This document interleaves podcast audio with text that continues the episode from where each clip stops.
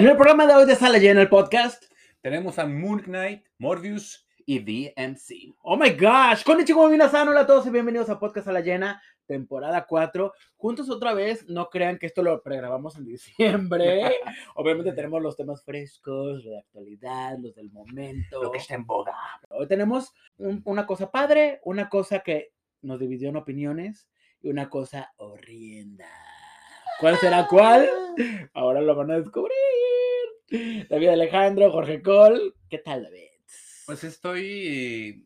Dije, creo que eh, vamos a poder sacar mucha, mucha carnita de, esos, de es. estos tres tópicos. Exprimidas. Porque creo que hay mucha, mucha cuestión novelesca, mucha aventura, mucho espanto. Entonces creo que se va a poder jugar mucho con el contenido que vamos a tratar hoy y que justamente los tres aparte tienen que ver con cómics, con novelas gráficas, ¿no? Y con ese tipo de eh, transmutaciones de, de- de libritos a, digamos, a televisión o streaming. O cine. Y hablando de eso, ¿dónde estuviste el otro día que no me llevaste? Si nos están viendo en nuestro canal de YouTube, estarán viendo esto, que no me llevó y que sé que se la pasó muy bien, pero cuéntales a la gente dónde Sí, estuviste. estuvimos en WonderCon, estuvimos empezando una temporada de, de tianguis, de estos de cómics y de Funkos y demás, donde hubo muchísimo cosplayer. Yo, yo vi a, mis, a dos de mis cosplayers. Este, Uh, chica, vean ahí en el Instagram.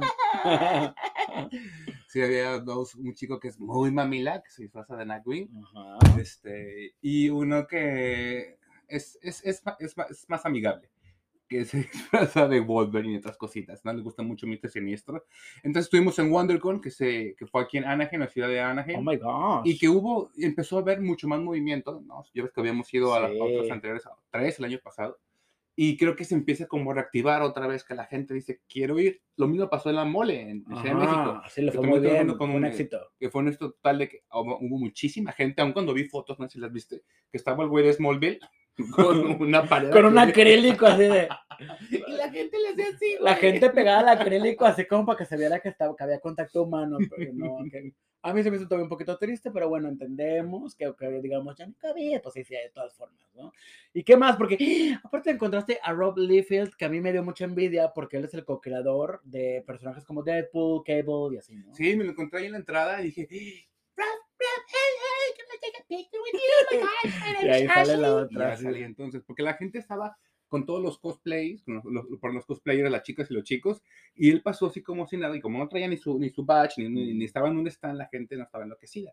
Este, mucha gente en redes sociales sí me dijo, güey, no mames, güey, qué padre, ¿no? Porque claro que mucha gente sabe quién es él. Y este, también encontré gente que trabajó con motorrotones de Marte, ¿no? Le dije, le iba a decir a punto, güey, hay motorrotones, de- hay motorrotones en Guadalajara que roban carteras horribles. sí. pero creo que no, esto no va a estar tan padre. Y también estaban los de los X-Men, ¿no? También Oh, sí. hubo eh, stands de, por ejemplo, de la novela esta de Lois and...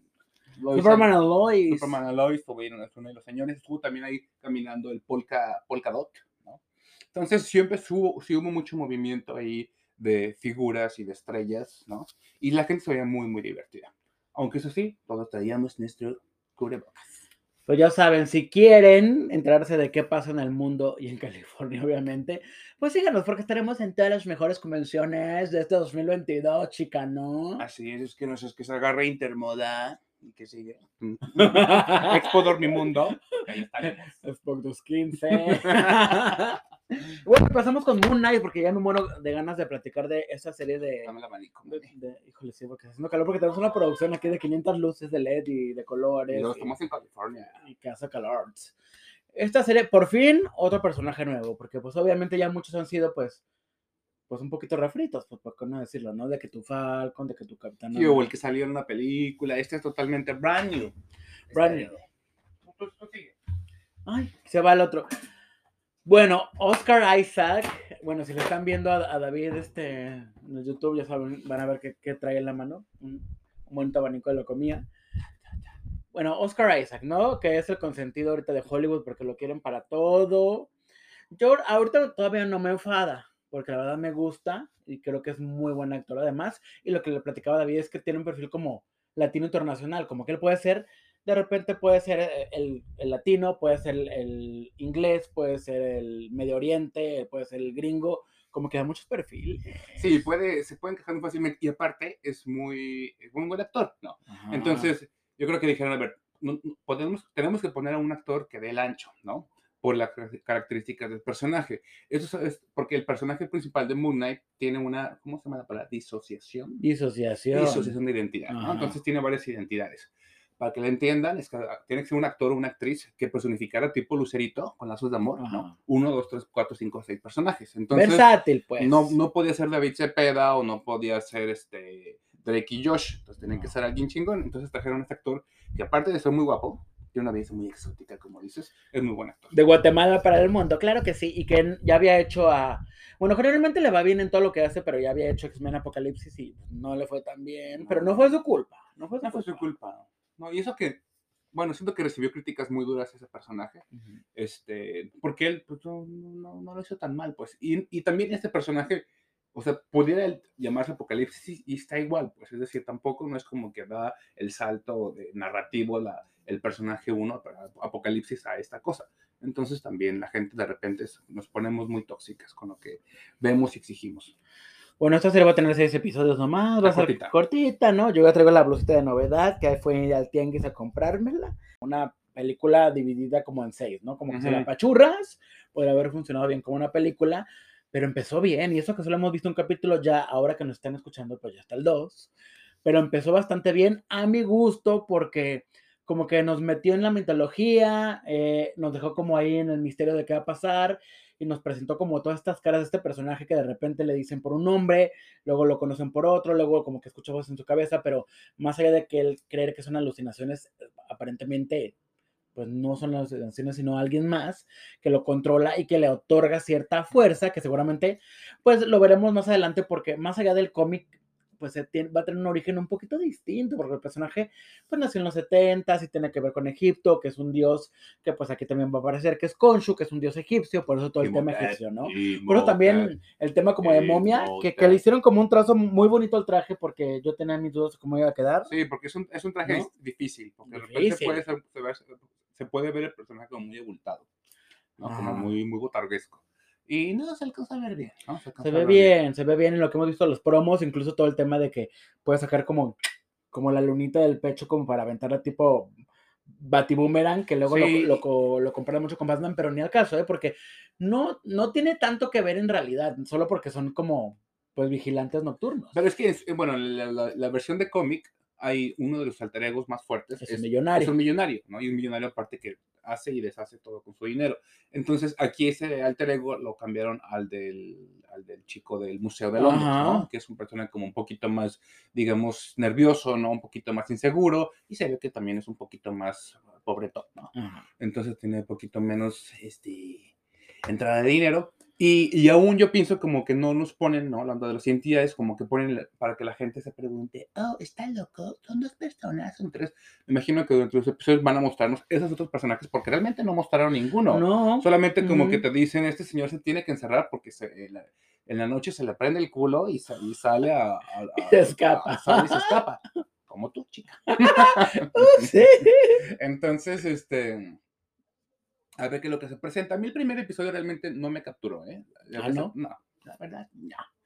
O sea, quiero verla porque es Oscar Isaac, pero como que no sentí ninguna trama, ¿no? Te muestran el, el este, ¿cómo se llama actor que es muy guapo? Ethan Hawke. Ethan, Ethan Hawke.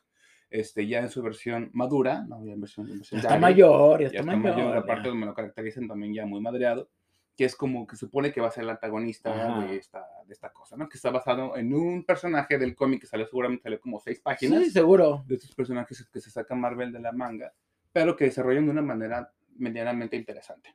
Pero el personaje está padre, ¿no? Ya después de que ya por favor no sea un Avenger, ya que sea como otro personaje, creo que es lo que, lo que llama un poquito más la atención. A Cobran ya aventado ya la serie de, por ejemplo, Capitana Marvel, la serie. Creo que sí le da un poquito más de valor que es un personaje ya distinto, que es un personaje menos ñoño, porque también los otros personajes han sido como muy pañiños. Y ahora que ya Disney Plus tiene como esta clasificación como para adultos, gracias a que pues le dijeron a Netflix, mijitos, devuelven a nuestras series y se trajeron que The Punisher, que Jessica Jones, que todas esas. Yo creo que se quedaron cuenta y dijeron, a ver, volver a rebotear todos esos monos. Qué flojera. Qué flojera. Cuando les quedaron bien las series, ¿no? Y cuando, entre comillas, en un principio era como entre paréntesis de Marvel. Entonces, ahorita incluso es lo que se dice que a lo mejor puede o se quisiera fuera que el camino era para que se generara como un Midnight Suns, ¿no? Que es a lo mejor con Blade, ¿no? Con uno, con dos, con tres personajes muy oscuros, o que lo que se pudieran rebotear o reusar de, de Netflix o de otras este, compañías, generar un grupo como de superhéroes, ¿no? Bajo esto. Yo lo, yo lo veo un poquito lejano a ver cómo se genera Yo también. este, todo esto, porque Oscar Isaac no es tampoco ese personaje comercial que dice, ay, sí, yo quiero hacer esto para siempre. No, No. eso es- Él prefiere hacer cosas de ese chico, HBO. ese chico es deprimentes, sí. especial, entonces, ajá, no creo que quiera participar en, y, y tener un crossover con Miss Marvel, pues. ¿no? Aparte, cero me lo imagino. O sea, tú te imaginas una película así de Avengers 5, que esté Moon Knight junto a la Capitana Marvel, junto al, al Falcon. haciendo bromas nangas. Porque este hubo, hubo menos Thor, bromas en, en ¿no? este en el capítulo. Sí, como que sí tiene menos- otro tono. Ligeramente. Ajá. Tampoco es como que la cosa más Ajá. adulta. No, tampoco. No, tampoco está tan abstracta como No, dices tú, no, no está abstracta. pero sí está diferente. Sí, está menos, menos sosa y menos boba. Creo que es lo que yo diría. Bueno, a mí me encanta que, un que hayan retomado este personaje. A mí el personaje sí me gusta. El personaje tiene muchos años existiendo desde finales de los 70 y así. Y aunque no ha sido el más popular, pues siempre ha, ha estado presente en Pero siempre gusta mucho, gusta mucho lo que platicaba. Es que visualmente es muy lindo. padre, sí o sea, padre. siempre luce mucho y siempre entonces en las cartitas se veía, Sí. en la portada, siempre la, está como este tipo de portadas tipo Spawn, que vuela la capa. Entonces es un personaje que luce, mucho, Mm. luce perdón, mucho. Entonces creo que sí es un buen acierto haber traído a este personaje del más allá. Sí, yo creo que la serie va a avanzar bien. Yo creo que va a ser una muy buena serie que quizás eh, no sé si va a ser la mejor del año porque todavía tengo mis esperanzas puestas en She-Hulk, pero siento que pero siento que, que va a ser una serie padre, una serie padre.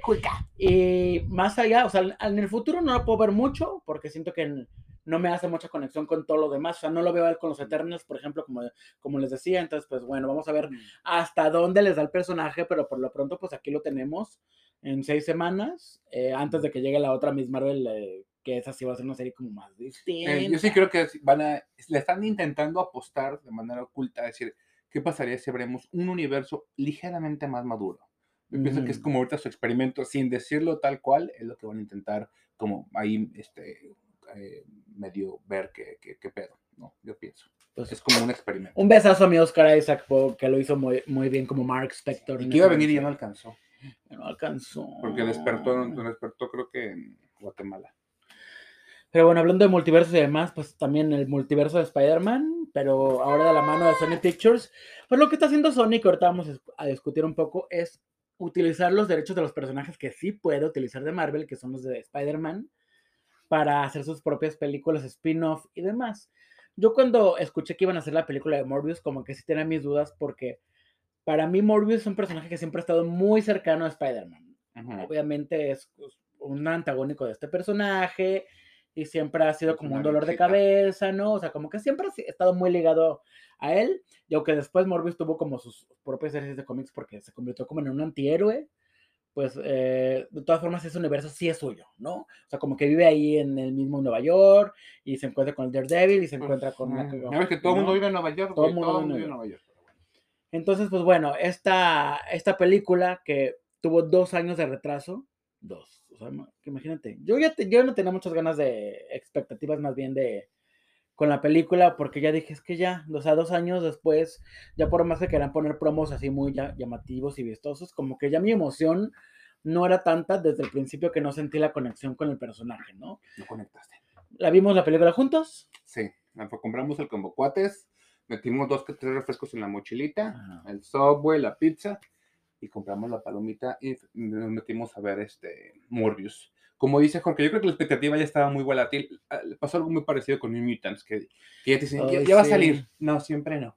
Ya va a salir. No, siempre no. Y entonces, en- entre ese dime direte, claro que sueltan 15 minutos de un tráiler, 10 minutos de esto. Y entonces las, las- los, los, eh, la prensa empieza a dar cosas buenas, Mm. cosas malas, y entonces empieza como a, yo pienso como a desgarrar y a desgarrar. Y luego la cortan, la hasta que la cortan recortan. como tipo cenicienta y, ¡ah, no. Y lo terminan despedazando. Por la película, entonces ya, y dices, pues ya la quiero ver, pero ya, ya, ya no me motiva a verla, pues, ¿no? Entonces, creo que sí le pasó esto a la película, de, pues de lo que va es, es muy básica, ¿no? Yo, yo le decía a Jorge que sentía que era el mismo plot que Venom, es el mismo, el mismo, el mismo, pero sin bromas cool, ¿no? Entonces, es este señor que es bueno, pero es malo, ¿no? o sea, ponen a un antagonista que como que no tiene los huevos Sony de decir, voy a poner un personaje malo. Entonces, entonces, porque como que no realmente, no es un villano, ¿no? Como dices, no, no tiene este villano. Quieren que empatices con él, pero yo no empaticé co- con él nada. Puedes generar empatía con un villano o con, un, o con alguien bueno, ¿no? Y este mono, como no te lo presentan como malo, o sea, son tibios, entonces, pues no, no empatizas que dices, ay, mira, es que es malo porque esto, ¿no? Ah, es que le hicieron esto. Ah, porque es, ambicioso. esto", Porque es ambicioso, pero al mismo tiempo ahí tiene un, un- un tema de, pero porque quiere ayudar a, a los, a los niños, ¿no? Exacto. Entonces, como que no se atreve. Entonces, bueno, tiene esta, este pedo tiene un, un problema con, con la sangre, este doctor, pero bueno, es una eminencia. Es una eminencia. Entonces, bueno, está en un orfanatorio, se está con un niño, beso y beso con el niño, luego está el señor que los observa y los cuida y los baña, y, los, y se vive con ellos toda la vida. Ay, Muy qué- raro eso. ¿eh? Sí. Y, este, y entonces, bueno, el señor se somete a sus propios experimentos y pues resulta que es, es Morbius. Entonces hay unos, as- unos asesinatos en la ciudad y entonces hay que descubrir si Morbius es el verdadero asesino. Entonces, ah, el, el- el origen es muy parecido al del cómic, es, una calca Sí, casi casi sí. igual, ¿no? Este, nomás que fueron muy tibios a la hora de, por ejemplo, creo que en, en- en el cómic mata a su asistente, ¿no? La chica. Ajá. Que la chica, diles quién es. La chica es- se llama Adria Arjona. Si les, ape- si les suena el apellido Arjona es porque es hija de Ricardo Arjona. Ese gran compositor que, que tenemos aquí en Latinoamérica. Jesús es verbo, no sustantivo. este, que lo que es un taxista seduciendo la vida. Ese mismo. es su hija, es su hija. y Muy buena actriz. Muy ¿eh? bella y muy bella. Muy eh, linda. bella. Entonces, creo que en la serie, en el cómic, la mata a esta chica. Ajá. Aquí creo que no se atreven y más bien juegan con la, la- la cursilería de que se vuelven como no. Porque hay, meter una, hay que meter una Ah. historia de amor, ¿por qué no? Y pues este personaje de la chica como que ayuda, pero que como que se está cayendo de un derrumbe y sálvame, ¿no? Y ese, ese personaje ya muy usado, pues, o Ya. sea, ya, ya muy cansado y que aparte al final dices, ¿qué puede pasar con ella, no? Porque ahí le dan unas cosillas ay, vampirescas y medias fa- fatalistas. De cosas malas que a mí me- no me gustaron, por ejemplo, es el villano o la villana o los Ajá. villanos, es decir, carece de villanos. Algo que pasó igual con Venom, que Venom, uno hay que recordar, no tenía villanos. Ajá. ¿no? Se lo sacaron de la manga. Ten el, doc- el doctor este, El, el papacito este, ¿no? Este, Chris Ahmed. ujú. Eh, y en esta pasa lo mismo, no hay un villano. Entonces, al Sony no le No. gustó para decir, ¿sabes qué? Voy a poner a Tombstone, voy a poner a un Cazaspararañas, voy a poner a, a lo que sea. ¿no? Entonces, no puso a nadie. Y entonces, yo siento que ese es uno de los errores más grandes que cometieron. No tienen un villano, entonces no hay como ese peso como para decir, es cierto, yo me identifico con, con Morbius porque es malo, pero hay alguien más malo, ¿no? O porque mató a su mamá, o porque mató a su novia. No, entonces dices, ¿qué? qué- qué? Porque al amigo ni te importa, al amigo ni te importa, no termina no importándote y no hay ese contrapeso que, que de verdad esas películas, las películas necesitan, sobre todo esas que tienden a ser, como dices, muy básicas, pero entonces mm, eh, no llegan a tener como el camino del héroe. O sea, no llegas a sentir Y más si es una, si, si es una, una película que, que no pudieron poner. a- o sea, el, el protagonista debe haber sido Spider-Man, ¿no? Con un antagonista muy fuerte que debe haber sido Morbius. Eso hubiera estado padrísimo. Entonces, si quitan la protagonista y te dejan a- al- al spin-off solo, tienes que poner algo que la levante, pues. Y no, no lo hubo. De los creadores de Spider-Man No Way Home, no sé, y quieran ver que la escena post créditos, porque desde el tráiler falsamente nos vendieron al, al buitre, desde el tráiler de la película, y que ve el Venom y que un Spider-Man ahí en la calle, escenas que, spoiler alert, quitaron dentro de la película, y que al final, pues, lo, fue como un, ahorita vamos a hablar de la, de la escena post créditos, ¿no? Pero, ¿qué más? ¿A ti qué, qué fue, qué más no te gustó? A mí la película no me gustó. Tú la yo no, no me gustó y, y dice David que me, que me estoy dejando llevar por las críticas, Sí. lo cual no es cierto, porque yo fui el primero que dije, a ver, vamos a verla, muy neutrales, o sea, no tratar de ser lo más neutrales posible, a pesar del, del tomatazo de 10%. que Pero pasándome memes de, de ese del cristalazo y de todas esas cosas. De, de- de que estaba pésima. Pero a mí eh, no me gustó, obviamente, esa, esa historia tan básica. Eh, no me gustó ni el maquillaje ni los efectos visuales, me, me gustaron como dos efectos. El efecto como donde vuelan, como que se Ujú. teletransportan. El efecto ese de la ecolocación que se le vuelve la, la oreja como de, como de vampiro, que se ven pelitos, no me gustó.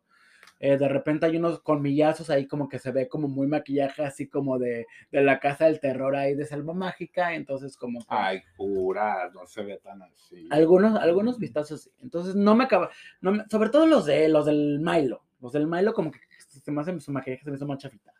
Como Sí, que se yo sentí como que sí, de o sea, lo que sí puedo considerar ahí es como que hubo de repente, yo creo, dos que tres estudios incluidos este, en el proceso del, del, del- de, digamos, vampirizarlos. Ajá. Entonces, como que en algunos estuvieron, yo siento que muy bien logrados, y como que hubo dos que tres que no estuvieron para nada bien logrados. Entonces, yo creo que mucha gente, yo creo, yo creo, se queda también cosa, con esa impresión de esas tres, cuatro escenas que estuvo, que se ven muy feo, muy, muy, hay, hay uno que te dije, güey, es que se parece entre Patty Chapoy con Michael Jackson y el planeta de los simios.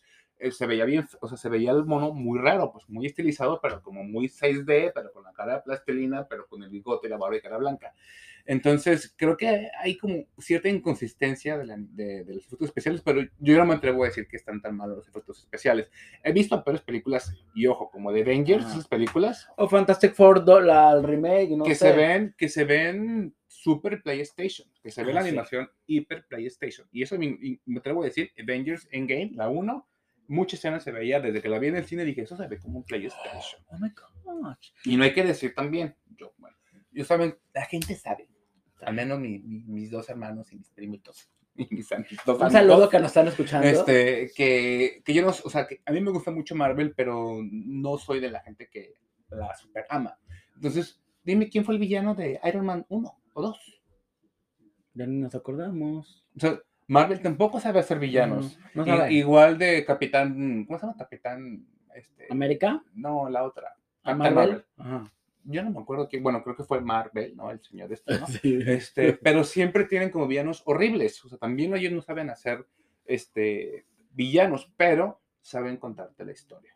Creo que aquí les falló, porque la historia es tan básica que, pues, como que no gusta. Y pues, se cae el ritmo muchas veces, la verdad. Sí. Empieza como, de repente empieza muy rápido como, y dices, va a avanzar esto muy bien. Y de repente como que se regresa, se pone muy lenta, o sea, se cae la Sí, es que película, yo- como una pienso- montaña yo rusa. pienso que es que Arriba, abajo, en arriba. Ciudad de. México mostraron los primeros 15 minutos, ¿no? Pues. Están buenos, están padres. Incluso hasta tiene eh, cosas de espanto, ¿no? O sea, dices, ay, güey, si van por ese lado de que van a matar y porque de repente le das, ¡ay! le sale sangrecilla y así, dices, uh, van por ese lado. Pero ya después dices, no, ya, ya la película ya no dio más, ya sé lo que va a pasar y ya sé lo que está pasando. Y entonces te tengo que montarme 30 minutos porque la película dura como una hora 10, este, pues esperándome a acabarme las palomitas y ver a que pase lo que ya sé que va a pasar.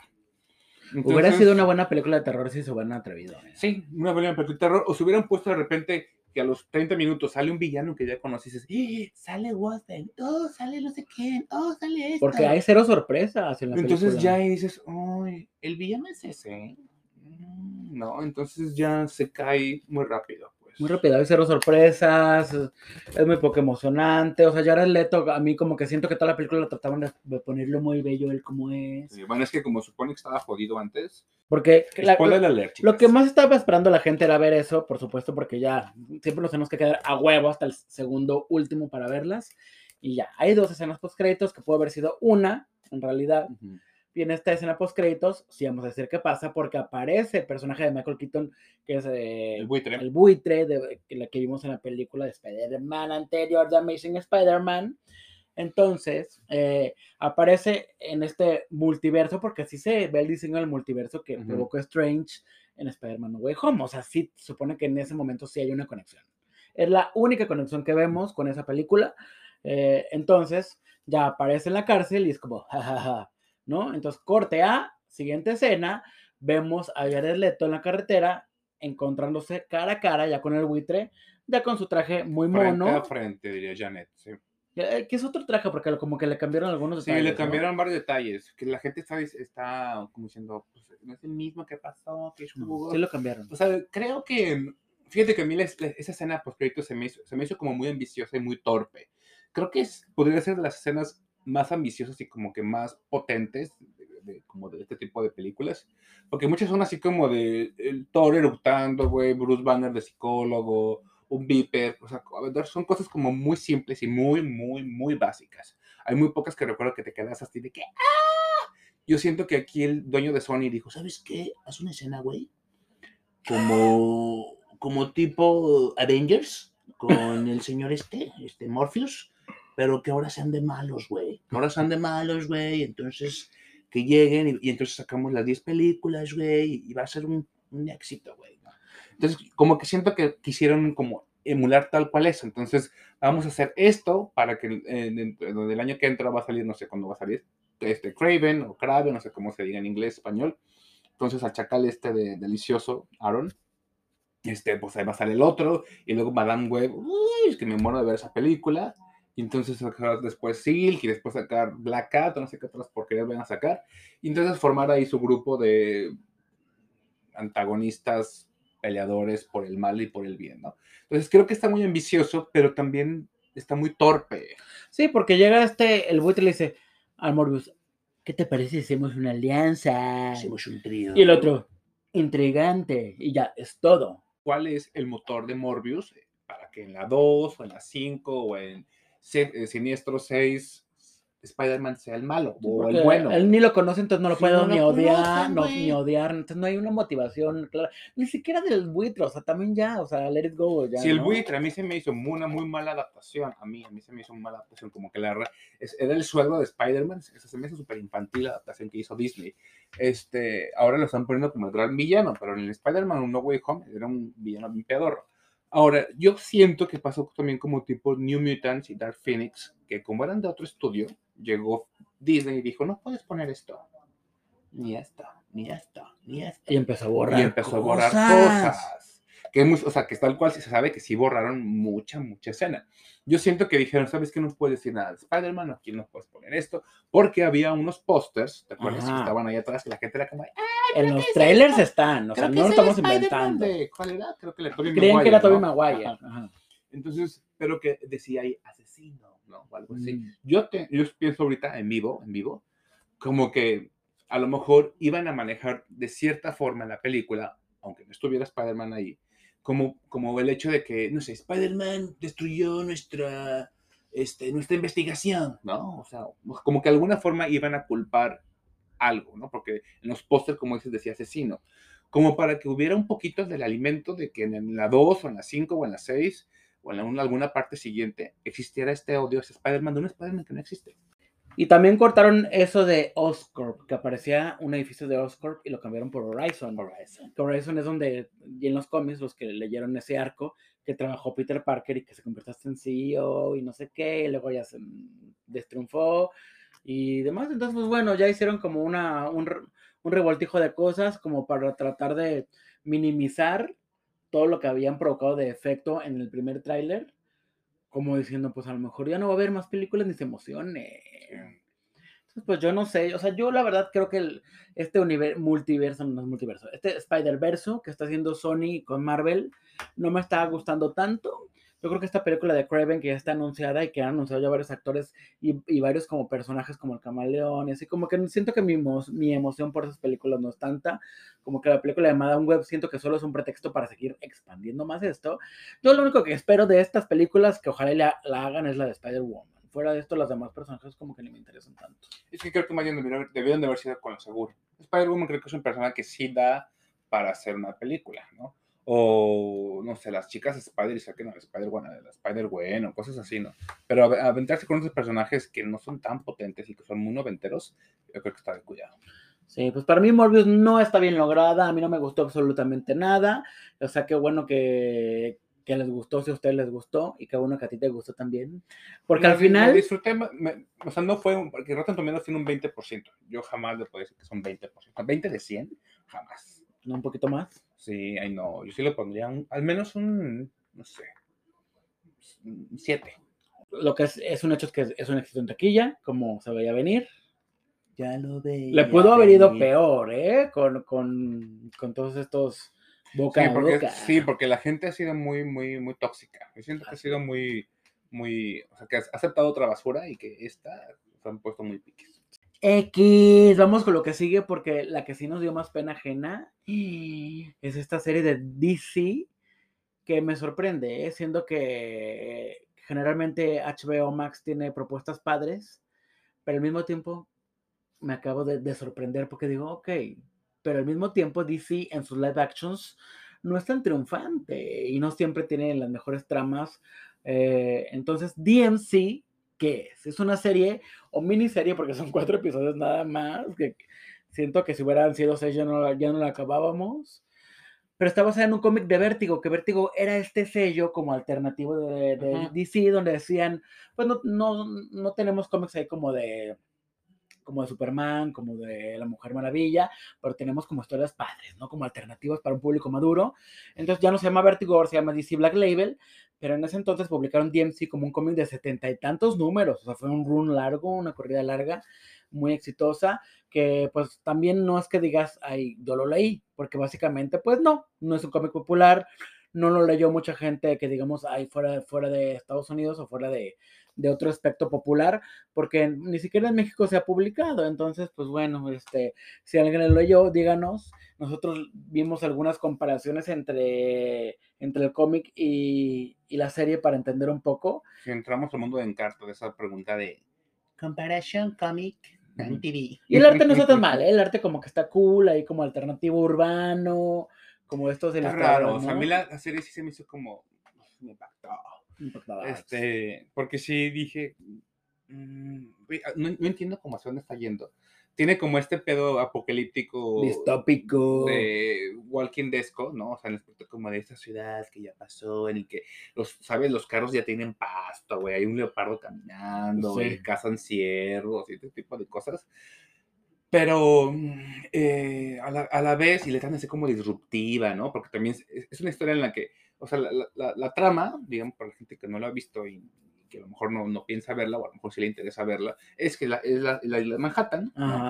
En, una- en un mundo, digamos, no tan futurístico de como el 3000, sino como, por decirlo ahorita, hay una hay un movimiento civil y entonces no sabemos qué pasa, pero Estados Unidos hay un cagadero de fronteras y entonces esta parte queda, digamos, aislada y no hay, hay policías, no hay militares, no hay, No hay ley. ninguna coerción política. Ajá.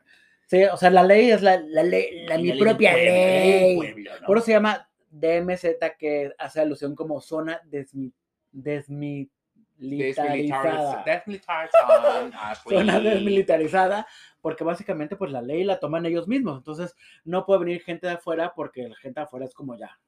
Son como los estados libres de Estados Unidos y nosotros somos nuestra propia nación que hicimos aquí en Manhattan, nuestros propios barrios y cada quien pues ahora sí que toma el poder por donde puede, incluso Yo- hay una, una búsqueda por el poder. Yo pienso que se- yo pienso que a lo mejor al, al dueño o al eh, inventor de esta serie se la vendieron a mi padre, ¿no? Pues es una serie disruptiva, güey, en Mm. HBO. Entonces dijeron, güey, es HBO. Como dices, no mames, va a estar súper súper perra. Pero yo siento que HBO o DC o Vertigo, lo que sea, no tuvieron ya los huevos para continuar una serie en la que mostraran a, a- a- tribus urbanas potentes, pues, ¿no? Porque entonces, claro que están los grupos afrodescendientes, afrodescendientes están los grupos latinos, pero latinos de estos pochos que traen cadenas y te matan, Ay, según, sí. ¿no? Y este, la chica que sabes con pura racada y todo ese pedo. Y este, igual que la de Venom, que todo el tiempo traía racada. Y lo de Chinatown. Chinatown, que también siempre están, ¿no? ¿sabes? Esta como nota tradicional, pero que traen así también pláticas que te matan. Entonces, no, siento que no se atrevieron realmente a polarizar. A pesar de que son muy fuertes Sí. y están muy bien logradas las secuencias de acción, Ah, sí. creo que la, la historia es la que dices, ah, o sea, dices, no me alcanzó a hacer ruido como espectador decir, ay, es cierto, así somos a veces. Oh, es cierto, pasa esto en la verdad. O sea, siento que no fue tan disruptiva como pudo haberlo sido, o como incluso yo creo que el cómic pudiera haberlo logrado. Entonces creo que se convirtió, yo, yo creo que puede ser la adaptación siguiente de Televisa o de Telemundo, pero sí facilísimamente. Entonces aquí toman el personaje que se llama Alma, que es una mamá que después de siete años va a buscar a su hijo que, que se supone que está en esa zona. Y la mamá Rosario Dawson, que es esta actriz, que además es muy buena y que creo que es uno, es uno de los aciertos, o Sí. pocos aciertos de la serie, que se acuerdan de ella porque Muy buena actriz. dentro de los últimos trabajos populares que hizo fue este papel de Claire, que, Muy- que everybody, salió, everybody knows Rosario Dawson. que, bueno, que salió como Claire en todas las series de, de Marvel, justo que era Pero ahorita ¿no? está súper así potente por The Star Wars, que es la que le, le cuelgan así los chongos de un lado. por, por- por los chongos. Que la vieron ahí en. en- en- Sí, la- es, es muy buena, muy buenas actuaciones, perdón, es, es muy buena. Sí. es muy buena en, en esta serie, pero creo que ella no alcanza a sostener porque la historia, a la vez su personaje que tiene que desarrollar, está súper pendejo. porque es una mamá luchona. Mamá ¿no? que entonces su hijo se le pierde, entonces ella decide después de, ocho- después de ocho años y de buscar en todas las ciudades había si por haber, este, decide final, no sé por qué no lo hizo al principio, bueno, regresa donde se le perdió el niño, ¿no? Entonces eh, regresa y pues en el primer episodio, porque son cuatro, eh, dices, oh, irá a ser su hijo, es un chacal de nervios que se, agarra, se- agarra golpeando a diestra y siniestra todo el, el- el barrio. Sí, Sí pues, es. precisamente ese chico Sí es su hijo. Y entonces, bueno, ella tendrá que confrontar y, y, pues como una, con el dolor de madre, darse cuenta de que su hijo ya no está en el corazón de ella. Ya, ya no, ya no la quiere. Pero como buena madre cristiana, casi casi, tratará de regresar a su hijo al buen camino del amor y la paz. Así es, y un día, en el cuarto capítulo, le dejan una rosita, una rosa blanca, y un soplo mágico de la rosa de Guadalupe, y todo, todo, todo vuelve a la normalidad. Porque la verdad es que la trama es tan, tan predecible que sí, o sea, pasa todo como si fuera un melodrama y todo se arregla. Sí. Todo lo que creen que se puede arreglar, sí se arregla, a pesar de que hay un cagadero en, en toda esa zona, de que la mujer se encuentra con sus amigos del pasado, se encuentra hasta el, hasta el ex marido que hace el- este señor Ben- Benjamin Pratt, que es- está igual, que si lo, van a, si lo ven ahí van a saber de quién hablo, porque es un señor que siempre sale de de latino, lobos. de, sí, de- de matón y así, que tiene un core power, siempre está igual. ¿Qué tal la escena que se pelean Father and Zombie Latin Puppies? ¡Ay, no! Es que ellas eran muy ridículas, verdad. Y esta mujer, que, que aparte, como que no conocía esa zona, llega como para sentirse la dueña. Hace, deshace, habla, empieza a mover una revolución, todo como en dos días que, que en, en que transcurre la Y historia. en la ciudad de Manhattan, entonces no es, no es como que viven en una islita de Ah, uno por Es uno. grande. es grande. Ah, pero ya, como entra a puertas, eh, a la mafia china, hola, la mafia no sé qué, hola. Entonces, en- fíjate que dentro de la convención esta, de la, de la, Anaheim, del WonderCon, decía un señor que trabajaba en, en X-Men, dijo, es que una vez Stanley me dijo, mantén lo ordinario ordinario y lo extraordinario extraordinario. Y se me quedó grabado en mi corazón lo que Ah. dijo el señor. Y es cierto, es que tienes que mantenerlo, la, la parte como de ficción muy fuerte, pero también la parte real, dale esa fuerza.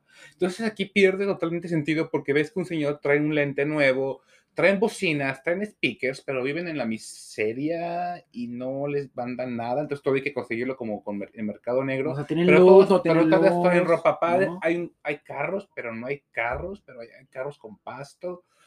O sea, hay cosas como que muy, muy inverosímiles dentro de, o sea, como que no supieron mantener su universo tan simple que creo que pudieron haberlo logrado ahí como que cuidándolo un poquito. Entonces, creo que la, la historia se fue como cayendo y, em- y- y leímos, pues, más o menos Mm. del contexto del cómic y no refleja nada de esto. Simplemente el personaje principal no se ve, no se vio aquí, que es un, es un- es un periodista. periodista. Se fueron totalmente por esta línea, por este arco que es totalmente melodramático y a mi gusto, pues sí se cae muy fácil. O sea, creo que en cuatro capítulos intentaron abarcar, digamos, mucho un arco muy pequeño, entonces ni te encariñas con un niño, ni te encariñas con la mamá, ni sientes coraje del malo, ni nada. Entonces ya los que se mueren, pues ya como que te da igual, porque no logras sentir empatía eh, o, o sentir que, que al mismo tiempo tú formas parte como de esa comunidad, porque no logras, no logras hacerlo. Todo transcurre tan rápido, pero tan rápido, pero que al mismo tiempo te hace perder el interés, porque nunca te capturó. Entonces, claro, creo que, no sé si fue la intención original de darle solo cuatro capítulos, que a mí se me hace muy poco. Creo que, ¿no? o sea, hubo... O quizás hubo, pudo haber sido una película a lo mejor mejor hecha. Sí, pero creo que la intención era que fuera una serie un poquito más larga, pero por la pandemia tuvieron que hacerlo de cuatro. Entonces eh, dijeron, bueno, pues yo creo que han de haber dicho, ¿sabes qué? Sacarlo de cuatro y si triunfa te damos más capítulos y si no, pues acabó. Entonces la idea era que fuera un poquito más larga y que a lo mejor hubiera temporada 2, 3 y así, cosas por el estilo. Imagino que a lo mejor querían guardar quizás otros personajes para después, no lo sé, ¿no? Pero el punto es que como que sabían o no sabían, pero aún así, lo bueno es que sí cierra, o sea, Cierra, puedes, puedes sí. ver los cuatro capítulos, irte a dormir, olvidarla para siempre y no pasó nada, Sí. ¿no? No, no queda en suspenso. No, sí, sí, cierra completamente su arco es- dramático. Esa parte sí me gustó. Entonces, pues sí, pues esta serie de DMC, yo siento que es una serie que no voy a recomendar absolutamente para nada. Em, solamente si te gustan las telenovelas de Telemundo. Yo creo que para mamás que les gusta la acción, ¿no? Sí. Sí. Ándale, es, es para el público de Telemundo, Univisión, no más. Ya no quiero hacer nada más de ya, bye. Ve Rosario Dawson que te venía a venir. Ya va a venir. Bueno, pues así nos despedimos de este episodio de Sala Llena con esas tres adaptaciones del cómic a la pantalla. Como ven, pues generalmente puede ser difícil contar buenas historias a pesar de que A en teoría, de todo, a pesar de o sea, en teoría tú ya tienes una buena historia. ¿Por qué luego resulta difícil adaptarlas? Pues siempre es la incógnita cuando a veces tienes ahí al productor detrás, al director, Es que yo, a tu elenco, a tu- no sé, como que hay muchos factores que impiden triunfar es que yo pienso que así como todos tenemos trabajos en nuestro mundo de lo que sea, y siempre hay un jefe que la está cagando y cagando, y dices, güey, pero es que, que no entiende que se tiene que hacer esto y esto y esto. También sucede en los niveles más grandes, pues, ¿no? Ujú. En cine, en televisión, en novelas, en series. Entonces también existen esos directivos que no saben nada y que simplemente lo quiero para mañana y punto. Quiero esta actriz y se acabó. En, esa, en, es- en este panel también estaban ah, aventando también trapitos de, de- de- Fox y de Marvel. Y pues, es- pues claro que eso, eso sucede, pues. Entonces, pues, los, a veces los culpables, perdón, los que la sufrimos, pues somos los espectadores. Al final sí, pues bueno, ahí este, pues por lo menos yo creo que lo único que puedo rescatar hasta ahora es Moon Knight, porque ya me da mucho coraje que no avanzara bien. No, hay mucha gente que dice que, pues ya, viste que a muchos periodistas le pusieron cuatro Ah, sí, capítulos, cinco y, y capítulos, gustó. y, y y gustó. gustó. Pero bueno, es Disney, y, aquí también hay muchos periodistas, lo que así se les pone una, una caquita y les ponen una D de Disney, se la van a comer. Mejor vámonos. Nos despedimos de este programa. Síganos en redes sociales porque tenemos sorpresas. Porque Qué sorpresa. Vamos, y vamos a tener ahí unas cositas muy Siento lindas que, pronto. siento que te van a admitir en, en un nuevo campus. Sí. Vamos a tener ahí sorpresas. Ya, ya confirmaron, sí. Nuestro productor nos dijo que ya confirmó. Ya tiene los boletos, ya, ya los tiene. Ok. Sí, ya tenemos ahí confirmación. De, síganos en TikTok Sala Llena. eh, en nuestro canal de Tu- YouTube. Si no nos están viendo en YouTube y nos están escuchando, vayan a YouTube, denle seguir. campanita, para mí, todas las mamadas que dicen los youtubers. Ahí para que también nos vean, porque también estaremos subiendo algunas de nuestras aventuras en California. Bueno, gracias a Alejandro. Yo soy Jorge Col. ¿Qué es esto? Esto es a la llena. Y nos escuchamos o nos vemos. Hasta la próxima.